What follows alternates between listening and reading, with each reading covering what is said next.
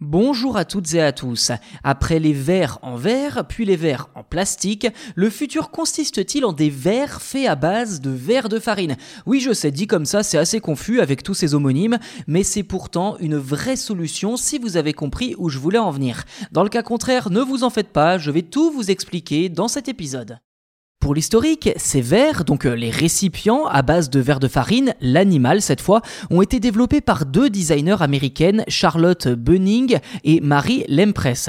Plus précisément, ces verres de farine sont des larves de ténébrions meuniers et possèdent un certain talent pour le recyclage, la digestion du polystyrène. Rien que ça. À noter qu'en 2015, des chercheurs de la prestigieuse université de Stanford aux États-Unis ont démontré que 100 verres de farine pouvaient manger jusqu'à 40 mg de mousse de polystyrène chaque jour sans impact sur leur santé. C'est donc en partant de ce constat que les deux designers ont commencé à élever des vers en les soumettant à ce régime alimentaire. La phase suivante est somme toute un peu moins sympathique hein, puisqu'une fois que les vers sont arrivés à maturité, eh bien elles prélèvent leur exosquelette dans le but d'en extraire un biopolymère appelé chitine. C'est ça en tout cas qui confère notamment aux insectes et crustacés la solidité et la souplesse de leur carapace.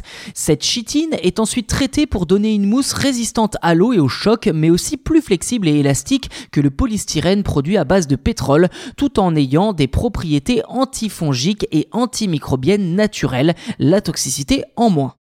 Cette mousse baptisée Chitofoam peut ensuite être chauffée puis réutilisée pour façonner de nouveaux produits ou enterrée pour une décomposition totale en trois semaines seulement. À noter que les designers ont déjà mis au point des gobelets et des emballages de cacahuètes grâce à ce procédé et sont dans l'attente d'une production à grande échelle.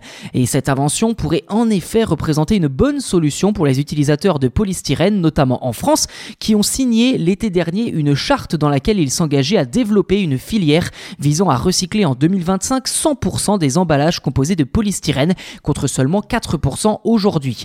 Pour atteindre cet objectif, l'industrie misera avant tout sur des solutions chimiques, mais le potentiel des verres de farine a déjà séduit plusieurs spécialistes comme la start-up Lorraine Warm Generation qui prévoit d'ouvrir d'ici 2023 une ferme dans laquelle elle produira des farines animales avec des verres nourris au polystyrène.